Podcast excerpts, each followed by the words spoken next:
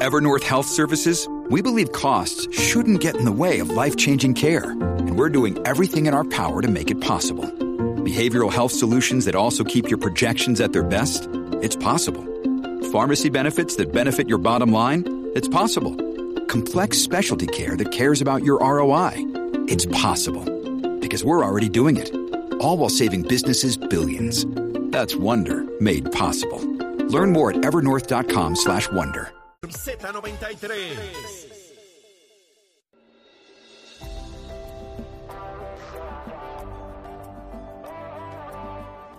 Continuamos en Nación Z por Z93 y ya está listo con nosotros el licenciado Leo Aldrich. Muy buenos días, licenciado. Buenos días, Leo.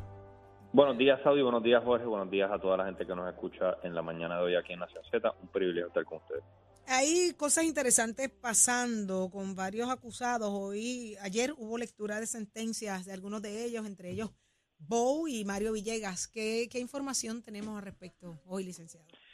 Bueno, me parece que el señor Villegas va a ser sentenciado en la mañana de hoy. Hoy, que perdón. la sí, eh, ayer Bow, como como tú bien señalas, Saudi, fue sentenciado a 24 meses de prisión y en el día de hoy las guías que le corresponden a, a Villegas, que es uno de los que era dueño de la asfaltera JR Asphalt, las guías son 46 a 57 meses, sin embargo la defensa está solicitando que se le sentencia a 23 meses y el argumento, eh, hay un argumento procesal y uno sustantivo.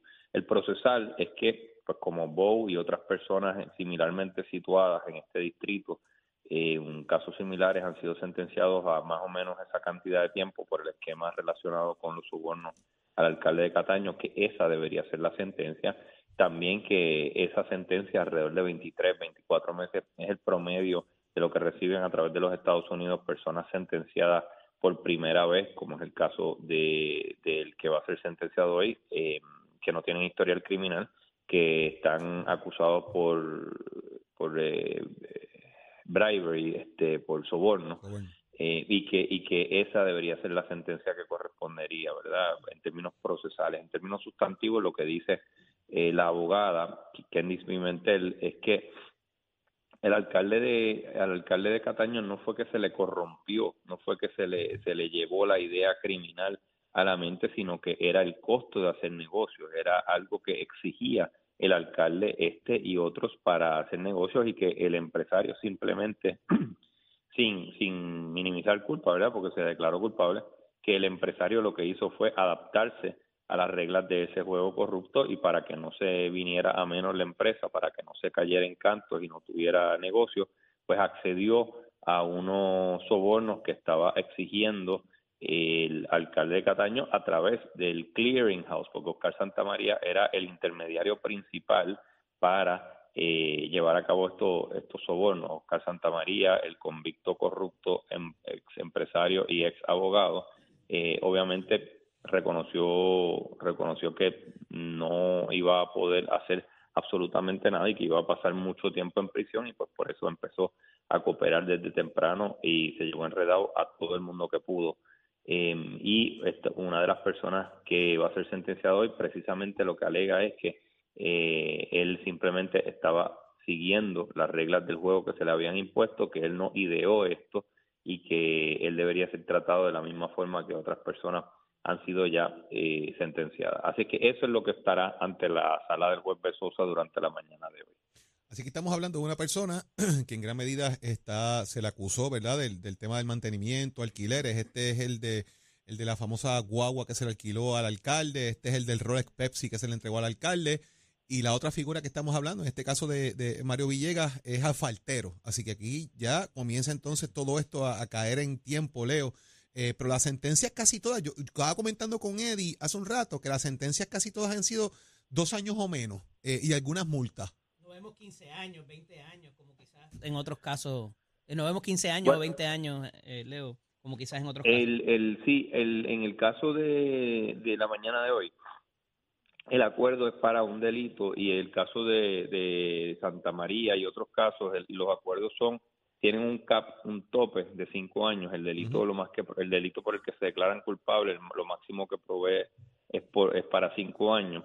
Eh, recuerden que, que se toman muchas cosas en consideración al momento de ser sentenciado alguien, número uno, eh, la naturaleza del delito, si es un delito violento, si es un delito que conlleva mucho tiempo eh, de actividad delictiva, si hay mucho dinero involucrado en, en el caso de corrupción, ¿verdad? Eh, pero el hecho de que sea no violento, pues siempre es un factor eh, atenuante. El número dos, se toma en consideración al momento de la sentencia las características de la persona. Si es un primer ofensor, si nunca ha tenido problemas con la ley, pues eso obviamente milita a su favor. Si tiene una estructura fuerte, familiar y profesional que le pueda ayudar a, a, triunfar en la sociedad una vez salga de su término presidiario, pues eso obviamente también es beneficioso. Eh, y el rol que haya tenido, ¿verdad? El, el, la culpabilidad que haya tenido, no es lo que siempre digo, en, en, en, en casos grandes de lo que conoce la gente de, de, de, de, conspiraciones de droga, pues no es lo mismo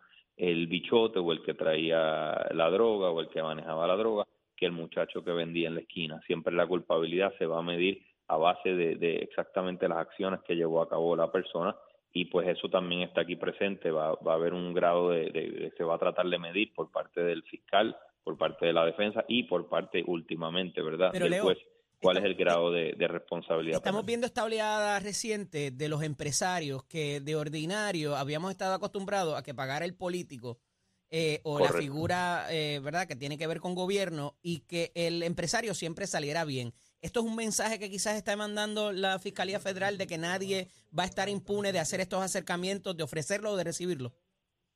Pues puede ser, Eddie, porque ciertamente en términos estrictamente jurídicos el delito eh, implica a todo el mundo, no no hay se trata la ley trata de, de, de, de tratar a todo el mundo por igual Uh -huh. y no y no hay mayor culpabilidad eh, cuando uno es político que cuando uno es empresario. Sin embargo, pues ciertamente como tú bien señalas, las autoridades siempre se habían enfrascado, se habían concentra concentrado en la, los funcionarios electos por varias razones, por dos razones principales me parece a mí.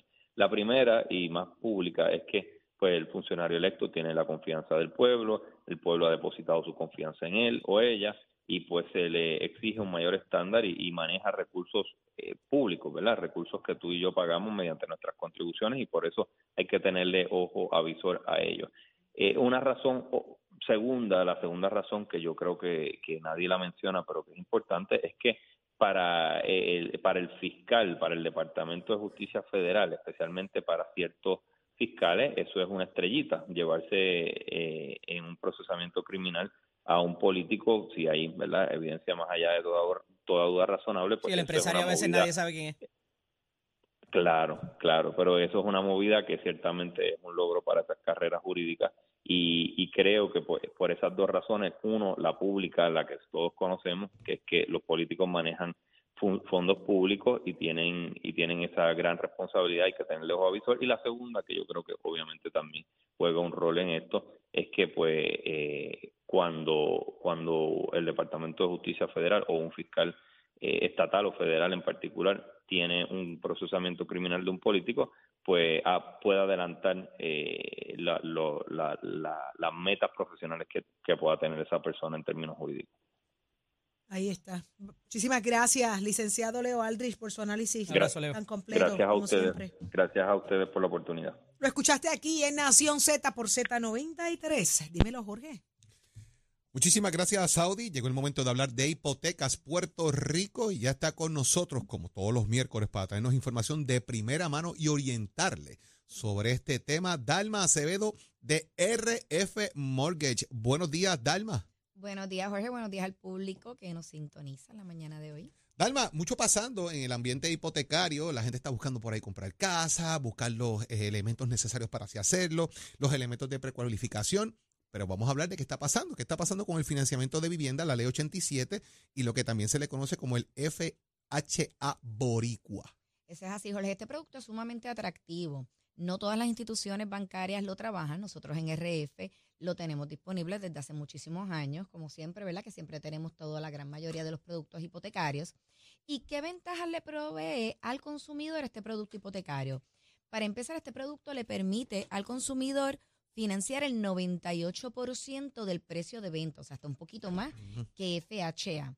¿ok? Lo que, lo que hace este producto sumamente atractivo. A través de este tipo de financiamiento yo puedo cualificar una persona que trabaja por cuenta propia. Sabemos que para este tipo de financiamiento existen algunas limitaciones y es una ventaja que una persona que trabaje por cuenta propia lo podamos cualificar a través de este tipo de financiamiento. Así que ahí tenemos una opción buena de financiamiento donde puedo prestarle una cantidad bastante alta porque tendría que dar solamente un 2% de pronto. Pero para lo más que utilizamos, este tipo de financiamiento es para los condominios, que lo hemos hablado en muchas ocasiones.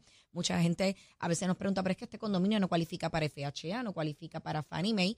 Esto es por unas cuestiones de los seguros y lo que piden en Estados Unidos versus lo que pide la ley en Puerto Rico. Y esta limitación, pues, lo lleva a que muchos condominios en Puerto Rico no cualifican. Este tipo de financiamiento puede permitir que una persona que va a comprar en un condominio pueda financiar también el 98% del precio de venta. Así que es sumamente atractivo. y brutal. Eso es que en, un préstamo rural es el 100%, aquí tienes un 98%. Eso un 98%. Así que es una ventana de oportunidad. Mucha gente no lo habla, no lo comenta.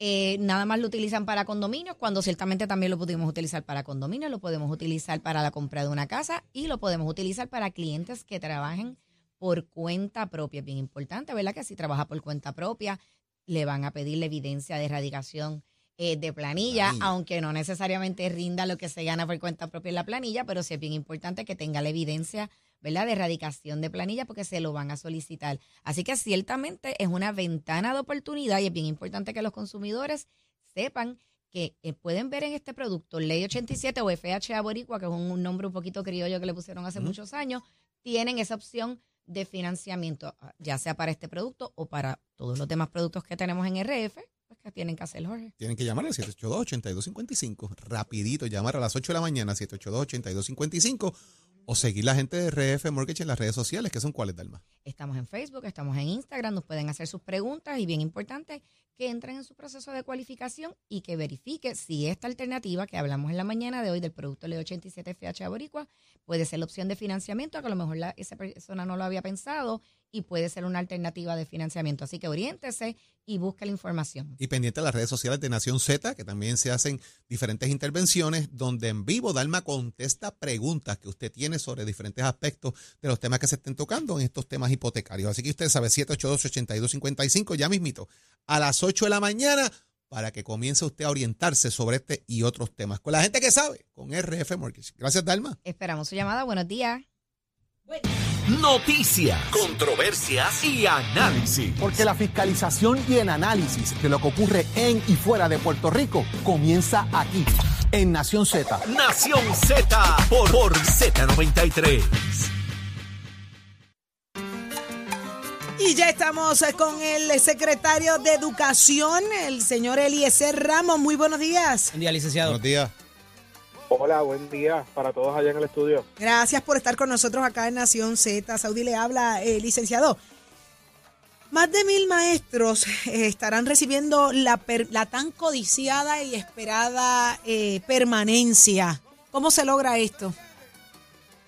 Mira, básicamente tenemos maestros que llevan años siendo maestros transitorios reclutados en distintas categorías para lograr esto eh, sin duda tienen que cumplir con los requisitos, ¿verdad? Eh, para ejercer como maestro en la categoría que están reclutados, estar en espacio, en un espacio mínimo, ¿verdad? De un año eh, ahí, así que eso justifica mayormente la necesidad eh, y con buenas evaluaciones de su director escolar, sin duda alguna le bajamos esa permanencia. En este caso, ya nosotros veníamos con un trayecto de poder estabilizar el sistema a través de permanencia. Recordarán que el año pasado se nos retiraron cerca de 3.000 maestros de cantazo en el mes de mayo, así que eso, ¿verdad?, provocó una necesidad grande eh, generalizada a través de todo Puerto Rico. Eh, abrimos esta ventana para completar unas 3.400 permanencias con estas 1.200 que, que pudimos otorgar en el día de ayer. Así que para nosotros es una gran noticia tener un maestro eh, con permanencia, es tener un maestro estable que puede planificar su vida, que obviamente puede comprar casa, que puede comprar ¿verdad? su carro con mayor estabilidad eh, y a su vez tener una comunidad escolar estable, es un maestro que, que ya de por sí va a pertenecer a esa comunidad escolar y por ende, ¿verdad?, tener un sistema eh, muchísimo más estabilizado para cada regreso a clases, para cada bienvenida que le damos a los estudiantes e igualmente ese acoplamiento a lo que es una comunidad escolar. Secretario, no, no, puedo perder la oportunidad, ¿verdad? Eso es una excelente noticia, eso ayuda al sistema, que haya maestros ahí que estén contentos y todo lo demás. Pero también en la mañana de hoy tuvimos acá a Israel Marrero, presidente del Sindicato Puertorriqueño de Trabajadores, sobre el tema de los 4.000 empleados que no recibieron, eh, no docentes, el, el, pago del premium pay. Y él dice de que pues, van a buscar la manera de que esto se dé. ¿El dinero está o no está disponible? Ellos han dicho pues que lo han llevado en repetidas ocasiones, que hubo cambio de personal, que se había ido la luz y no pudieron acabar con el tema.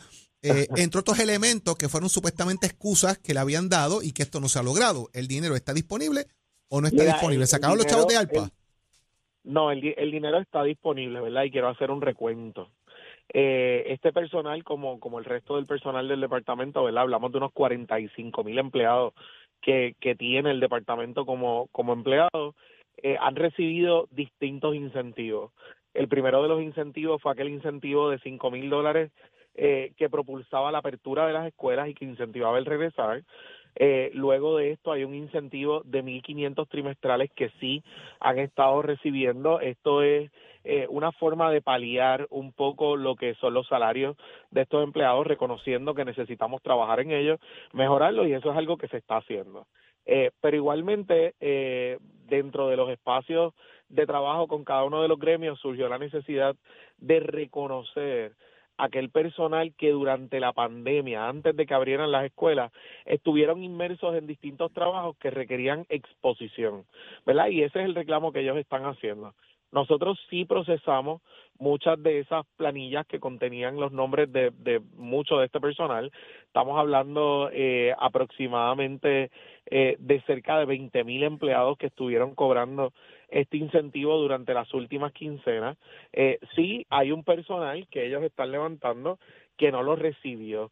Desde el 15 de febrero nosotros tenemos el portal o lo que es eh, el portal del empleado disponible para el reclamo de cualquiera de estos incentivos. Así que personal que no lo recibió porque nosotros entendemos que no cumplió con los requisitos, porque eran unos requisitos muy particulares y que requerían certificación de supervisores, ¿verdad? Para, para poder desembolsarlo, eh, pueden reclamar a través de este portal y con la debida evidencia, sin duda alguna, se les va a procesar, ¿verdad? Queremos ser justos con cada uno de ellos y sobre todo con ese personal que estuvo atendiendo familias, prestando servicios, asegurando la repartición de alimentos y abriendo aquellas escuelas durante el mes de marzo de 2021, que fueron un poco más de 100 escuelas que lograron abrir por espacio de dos o tres semanas, ¿verdad? Hacia esa es la población que va dirigida ese incentivo en particular. Los incentivos actuales se han estado pagando. Así que nosotros ya comenzamos a recibir estas reclamaciones a través del portal, las vamos a estar mirando, eh, y de acuerdo a la información, lo que corresponda pagar se va a estar pagando. Secretario. El dinero está.